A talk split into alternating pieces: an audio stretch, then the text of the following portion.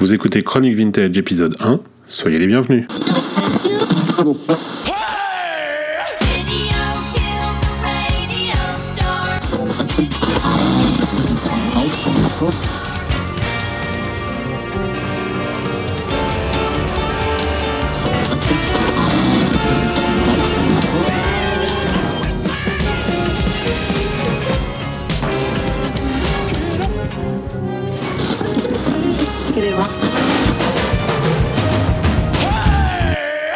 Bonjour à tous, vous écoutez Chronique Vintage, c'est l'épisode numéro 1.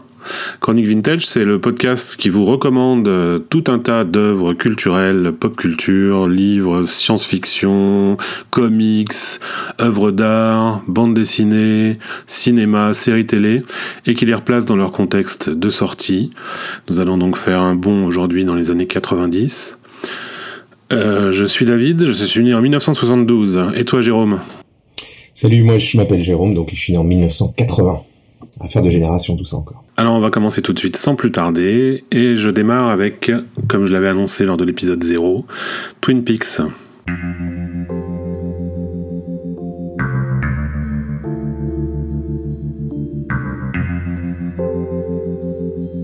Twin Peaks, c'est la série de David Lynch et Mark Frost. Surtout ne pas oublier Mark Frost, mais je vais y revenir un peu plus tard. C'est une série qui a donc été diffusée en 1990 sur la chaîne ABC aux États-Unis. Euh, qui a commencé le 8 avril 90, qui, s'est terminé le 10 juin 91, donc euh, un an après finalement. Il y a quand même eu deux saisons. Une première saison, donc euh, étant donné que ça a commencé en avril 90, il y a eu une première saison de 7 épisodes. Et puis ensuite, la deuxième saison compte, elle, 22 épisodes. Euh, c'est euh, une série qui est arrivée en France en avril 1991 sur la 5 et j'y étais. Donc euh, c'est une série que j'attendais avec une grande impatience. Je n'y étais pas par hasard devant cette série puisque j'en avais entendu parler avant, étant déjà un grand fan, on va dire, de David Lynch depuis, depuis Dune en fait. J'étais tombé dans, dans l'univers de David Lynch à l'occasion de la sortie de Dune. Peut-être même que Dune, ça fera l'objet d'un prochain Chronique Vintage, je sais pas, une, fois, plus tard, pour pas enchaîner trop sur David Lynch. Et euh, donc, euh, cette, euh, cette série, j'étais donc devant le premier épisode. Et j'avais, j'ai tout de suite ressenti quelque chose. Alors, il y a eu comment dire, à l'époque, il y avait déjà une ce qu'on appellerait aujourd'hui une hype autour de la série. Évidemment, on ne disait pas ça à ce moment-là. Et ce, malgré l'absence d'Internet euh, et de toute forme de communication euh, telle qu'on peut la connaître aujourd'hui. Hein. Je veux pas faire le, vieux jeton euh, du c'était mieux avant quand il n'y avait pas Internet, pas du tout, c'est pas la question, mais il se trouve que il y avait quand même autour de cette série une, elle était précédée d'une aura et d'un mystère qui a fait qu'elle a été suivie quand même pas mal. Alors j'ai pas les chiffres d'audience de l'époque, mais je sais que ça, en tout cas au début, marchait euh, plutôt bien pour une série de ce genre. Euh, aux États-Unis, ça a cartonné dès le début. Et hum, donc c'est une, pour résumer un petit peu et pour donner envie à ceux qui ne la connaîtraient pas, euh, c'est une série qui a été, je pense aujourd'hui, finalement tout le monde a entendu parler de Twin Peaks tout le monde euh, sait que c'est quelque chose d'important, mais finalement, je suis pas sûr que tant de gens que ça l'aient vu cette série. D'abord parce que euh, déjà à l'époque, elle a souffert d'une diffusion un peu erratique, puisqu'après le succès de départ, euh, il faut savoir que sur la 5, les épisodes étaient diffusés deux par deux. La première saison a démarré et a enchaîné avec la deuxième en France, puisque euh, la diffusion a commencé en avril 91, alors que la série se terminait en juin 91 aux États-Unis. Donc euh, quand ça a commencé en France, c'était quasiment fini aux États-Unis déjà. On a eu un an de retard euh, sur la, diffusion originelle. Et, et donc c'était diffusé en prime time par épisode de 2. Et assez rapidement, c'est-à-dire que en fait, un mois plus tard, euh, deux mois plus tard même pour être précis, puisque à partir de, juin 91, fin juin 91, euh, faute d'audience, la série s'est retrouvée programmée euh, le vendredi à 22h30 et par épisode de 1. Donc ça a repris son format original de 45 minutes. Donc déjà, à partir de là, fallait vouloir continuer à suivre, ce qui était mon cas. Et puis ensuite, c'est une série qui a été peu rediffusée, puisque la première rediffusion sur une chaîne hertzienne, donc en clair, n'aura lieu que 20 ans plus tard, en 2011, sur Arte. Alors entre-temps, ça a quand même été rediffusé sur le câble, puisque en juillet 94, ça a été diffusé sur Canal Jimmy. Et ensuite, pour la première fois en VO, c'était en 97 sur Série Club. Bon, voilà, tout ça c'est pour l'anecdote. Toi, tu l'as vu, euh, toi, tu, l'as vu sur la 5, c'était en VF Bien sûr, c'était en VF. Il n'y avait pas du tout de possibilité de le voir en VO. Mm. Et d'ailleurs, ça posait un, ça a posé un gros problème. Enfin, un gros problème, oui. Ça a posé des problèmes parce que je me suis aperçu par la suite euh, que la traduction française était quand même très approximative, on va dire, pour pas dire mauvaise. Le doublage est bon, plutôt bon, les acteurs sont bons, mais la traduction, elle, euh, euh, fait des contresens à plusieurs reprises. Ce qui est embêtant dans l'univers de Lynch, quand même. Exactement, c'est très embêtant, et puis surtout, euh, ça traduit aussi des termes spécifiques à l'univers de Twin Peaks qui sont traduits, euh, qui ne sont pas traduits de la même façon euh, suivant les épisodes. cette série repose donc sur un mystère au départ assez basique puisque la question qui était sur toutes les lèvres aux États-Unis surtout, c'était pendant cet été 1990 qui a tué Laura Palmer?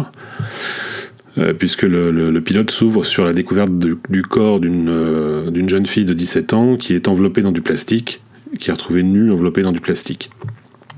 Et euh, on est dans une petite ville des États-Unis, qui est une ville euh, fictive, hein, qui n'existe pas, qui se situe dans la banlieue de Seattle, donc euh, dans l'État de Washington, c'est-à-dire au, nord-ouest des États-Unis, à la frontière du Canada. Et donc la question est de savoir qui a tué Laura Palmer. Alors en fait c'est une fausse question, c'est ce que Hitchcock appelait un, un MacGuffin. Hein.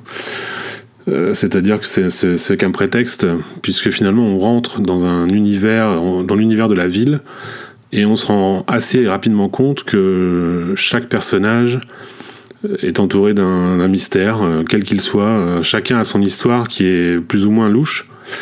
Et finalement, on se retrouve au cœur d'un vrai soap opéra euh, mais traité à la sauce euh, David Lynch quand même. Donc euh, ça garde une part de, décalé et de, déséquilibre parfois qui a, je pense, à un moment donné, perdu la, les auditeurs, les téléspectateurs. Donc ce, que, ce, qui est, ce qui est important à dire aussi sur cette série quand même, c'est ce que je mentionnais dès le départ, c'est que David Lynch n'est pas seul sur, ce, sur le coup. Il a avec lui un, un co-créateur qui s'appelle Mark Frost, et il faut absolument pas négliger l'influence de Mark Frost sur, euh, sur la série, qui, qui, bénéficie de l'aura de, David Lynch depuis toujours, mais, mais Mark Frost, c'est pas n'importe qui, c'est quelqu'un qui a travaillé sur une série qui s'appelle Hill Street Blues, qui date des débuts des années 80, et qui est une série euh, séminale parce que c'est une des premières séries euh, collégiales de flics qui était donc l'ancêtre, on va dire, des New York Police Blues, de, même de même de CSI, enfin de, ce genre de, série quoi.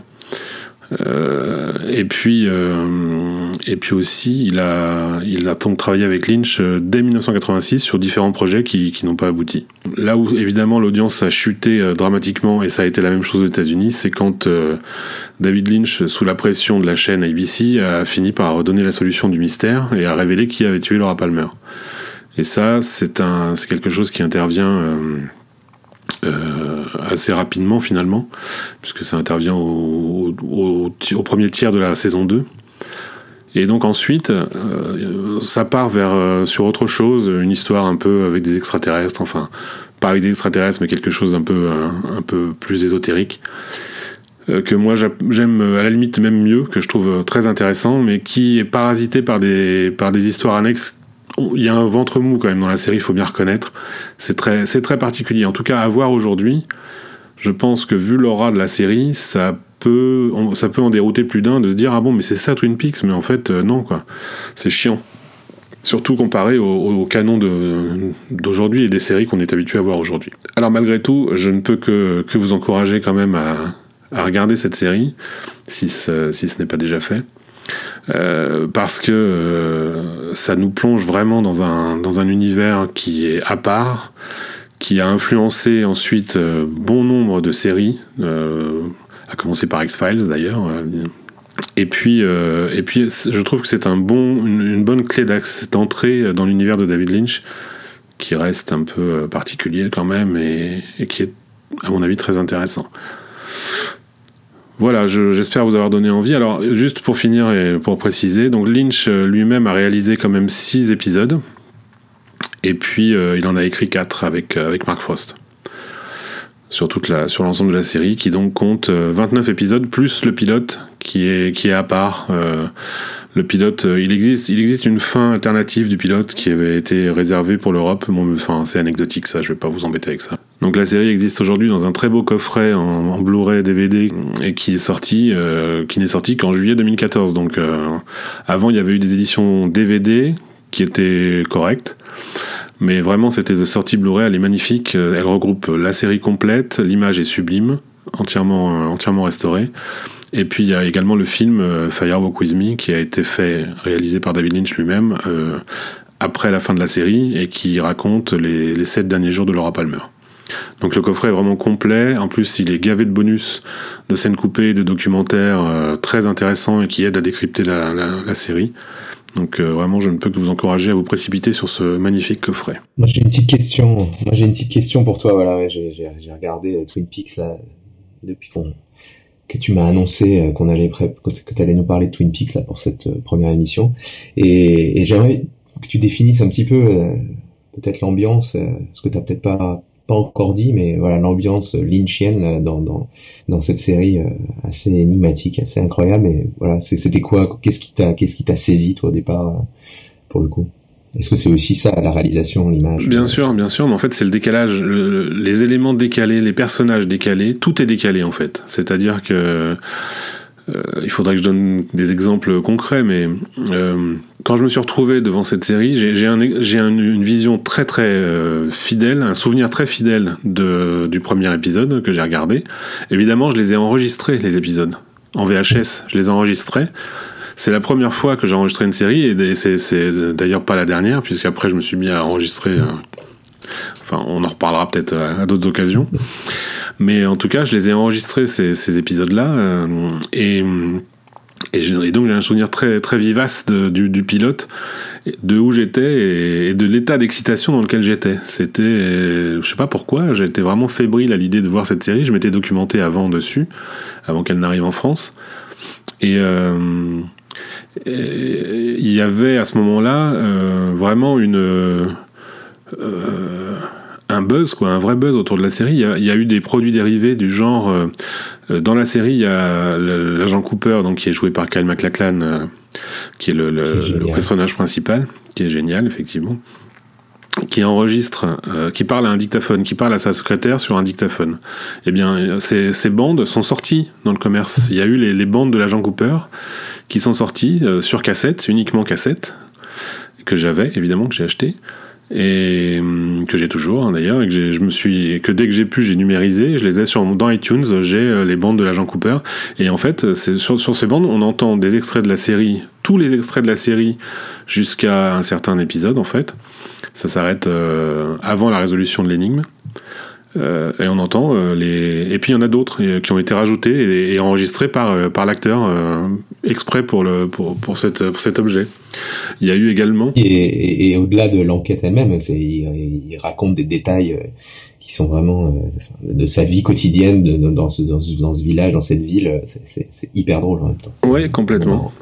C'est tout à fait ça. Et euh, dans le même genre, il y a aussi eu la fille de David Lynch qui a écrit le, le, le journal intime de Laura Palmer qui est également sorti euh, en livre dans, le commerce. Euh, donc, euh, donc c'est pour dire que déjà à ce moment-là, il, y avait un marketing, c'était, c'était important quoi, Twin Peaks. Je pense qu'aujourd'hui on on peut pas trop mesurer ça parce que ben les séries c'est devenu un produit vraiment de consommation très très courante et assez banal. Il y a plus tellement de séries qui font ça aujourd'hui. Il y en a beaucoup trop. Euh, et puis il y a Internet, donc forcément ça fausse, ça la donne par rapport à ce qu'on pouvait faire avant dans, ce domaine. Et, donc moi j'ai été vraiment saisi euh, le décalage. Je peux pas, je peux pas dire mieux que ce mot-là que je répète encore, mais c'est vrai qu'un un enquêteur du FBI, un agent spécial du FBI qui arrive dans une ville et qui en fait, euh, quand on lui sert une tarte à la cerise, dit les tartes doivent venir ici pour mourir.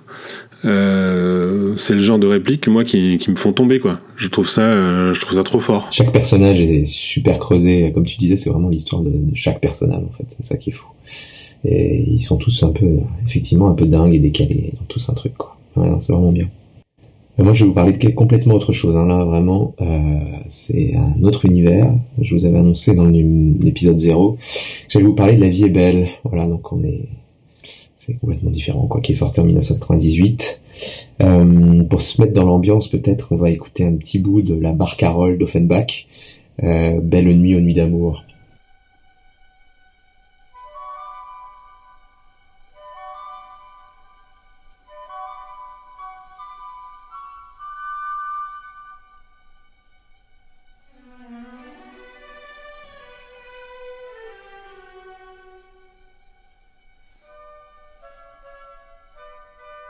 Donc voilà, cette musique, c'est vraiment un lien, euh, comme souvent on trouve d'ailleurs au cinéma. Hein. C'est un lien entre les personnages, euh, entre l'intrigue, et évidemment une complicité avec le spectateur. Voilà, c'est un phénomène, enfin c'est une, façon de faire qui est beaucoup utilisée euh, évidemment au cinéma. je, viens, de voir le nouveau Star Wars, donc typiquement quand on entend une musique, on sait qu'il va se passer quelque chose de bien précis dans un domaine bien précis de l'histoire. Bah voilà, là évidemment ça marche comme ça et cette musique est très évocatrice. Euh, de, de, de l'ambiance euh, de l'ambiance du film.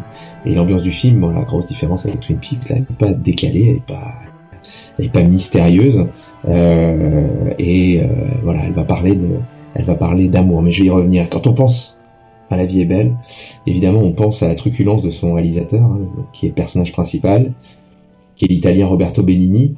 Et comme je vous le disais dans le numéro 0 vous vous souviendrez peut-être de ces images où il, il, saute littéralement sur la scène du, Palais des Festivals de Cannes euh, pour pour obtenir pour venir chercher son prix euh, qui n'est que le Grand Prix et il se jette à genoux de Martin Scorsese qui est mort de rire euh, va embrasser chaque juré enfin bon c'est voilà espèce d'image complètement hallucinante du réalisateur italien qui parle un français certainement bien meilleur que celui qu'il parle là mais qui l'entretient très italien très italien et donc voilà c'est cette truculence là de qui correspond bien quand même à l'état d'esprit, euh, à l'état d'esprit du film. Petit euh, résumé alors de, de, de, quoi de quoi parle le film si vous en avez vous avez certainement entendu parler de ce film vous avez certainement pensé au camp de concentration et puis ça se passe c'est vraiment ça le, évidemment le nœud de de, de l'histoire mais finalement je crois pas que ce soit le sujet en fait vraiment et le sujet il est assez bien résumé dans le titre non je crois que vraiment le sujet c'est un film sur l'amour en fait sur l'amour euh, celui d'un homme euh, pour une femme celui d'un homme pour pour son fils aussi. Euh, c'est l'amour d'un homme qui croit en son destin, voilà, et qui, qui mais qui ne l'attend pas en fait. Voilà, c'est un peu contraire. Le destin, on pourrait vu comme ça, on a l'impression que c'est très extérieur et qu'on est très passif. Et lui, il va le provoquer sans arrêt. Euh, vous savez, ce, ce, fameux truc, on dit euh, si on fixe quelqu'un, parfois ça arrive, vous fixez quelqu'un pour qu'il vous regarde. Euh, bah lui, c'est vraiment ça. Voilà, il y a une scène comme ça incroyable où où il fixe celle qu'il aime pour qu'elle se retourne et il la il l'appelle euh, également à haute voix et finalement c'est sa voisine ça se passe à l'opéra c'est sa voisine qui se retourne qui est évidemment pas celle qu'il convoite. Voilà donc ne, pas attendre hein, mais mais imaginer tout ce qui est tout ce qui est possible et, et venir le provoquer.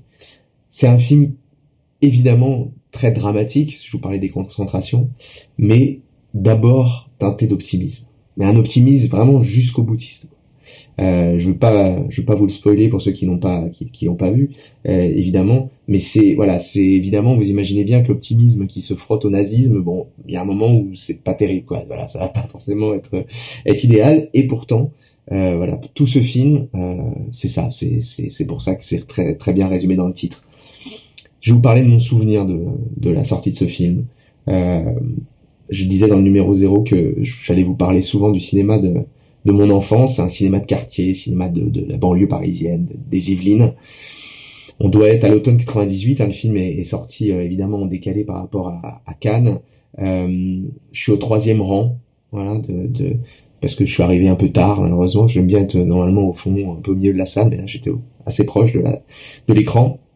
Donc les fauteuils rouges, assez confortables, et je suis avec mon amie Cécile, voilà, Cécile Baudoncourt.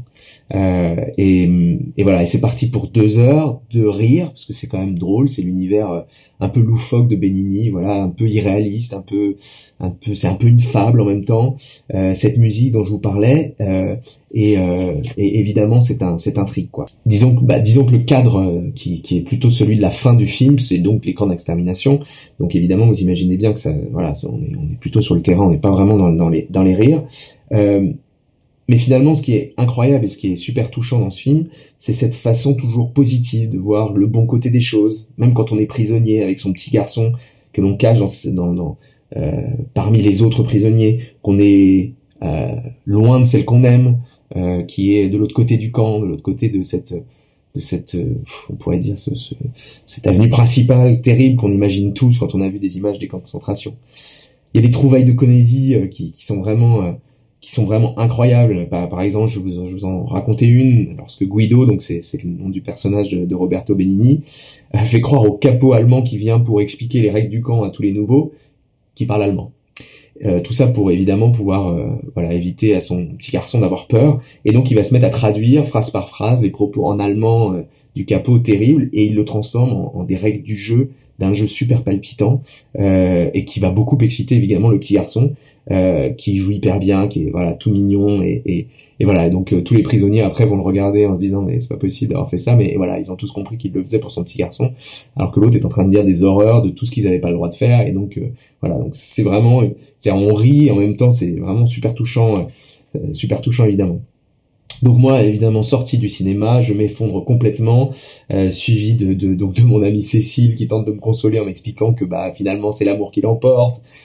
Voilà, enfin moi c'est terrible, je retiens que l'horreur, je, pense à mes aînés disparus, je pense à cet enfant euh, euh, qui est impressionné évidemment par par ce père qui va tout faire pour pour lui éviter de, de, de, voir l'horreur de l'horreur de, de, tout ça. Évidemment, ce titre ironique, La vie est belle, qui ne fait finalement, qui, qui, qui, reflète seulement ce que le père est prêt à faire euh, pour préserver son fils unique et celle qu'il aime par-dessus tout, voilà. Et quand on a 17, 17, 18 ans, pardon, qu'on est un peu romantique et sensible, bah voilà, on pleure. Voilà. Oui, David, je suis désolé, mais voilà, moi je pleure quand je regarde des films comme ça. Donc c'est un peu, aussi. c'est un peu, voilà, c'est un film sur le, sur les camps évidemment, mais les films sur les camps qui sont des comédies quand même malgré tout, parce que ça reste, voilà, il y a plein de moments vraiment très drôles, très truculents euh, de, de, de ce personnage. Euh, un peu un peu loufoque, qui est prêt à tout, à faire n'importe quoi, à monter sur sur des chevaux en plein milieu d'une soirée, des chevaux euh, teints en vert, enfin bref, c'est vraiment voilà, c'est un peu n'importe quoi aussi. Euh, bah voilà, c'est finalement c'est c'est aussi ça qui est très émouvant et très touchant.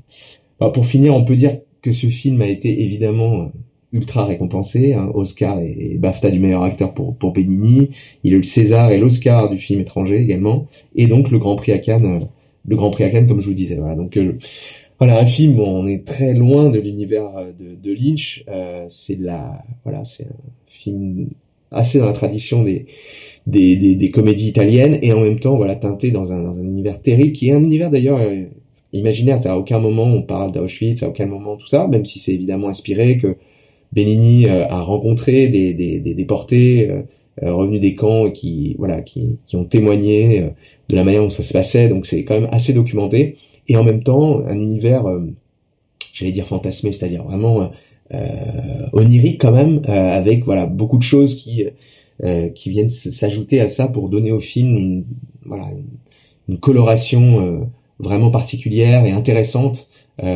c'est pas voilà, je crois pas, c'est pas un chef-d'œuvre du cinéma, mais ce qui est intéressant là dans, dans ce qu'on a envie de vous faire partager, c'est voilà, c'est souvenirs, des sentiments qu'on a qu'on a ressenti et, voilà moi le sentiment de ce film c'est vraiment je m'en souviendrai vraiment toute ma vie. Euh, c'est voilà une émotion vraiment très forte qui vient quand même cueillir parce qu'on sait que c'est quand même pas que ça va pas très très bien finir. Mais voilà on, est vraiment cueilli à chaque moment par des par des par des intentions euh, du personnage principal envers, ceux qu'il aime et, voilà qui sont qui sont vraiment super beaux. Donc euh, moi j'ai adoré bon bien écoute j'espère que nous avons donné envie de voir ces deux, œuvres-là.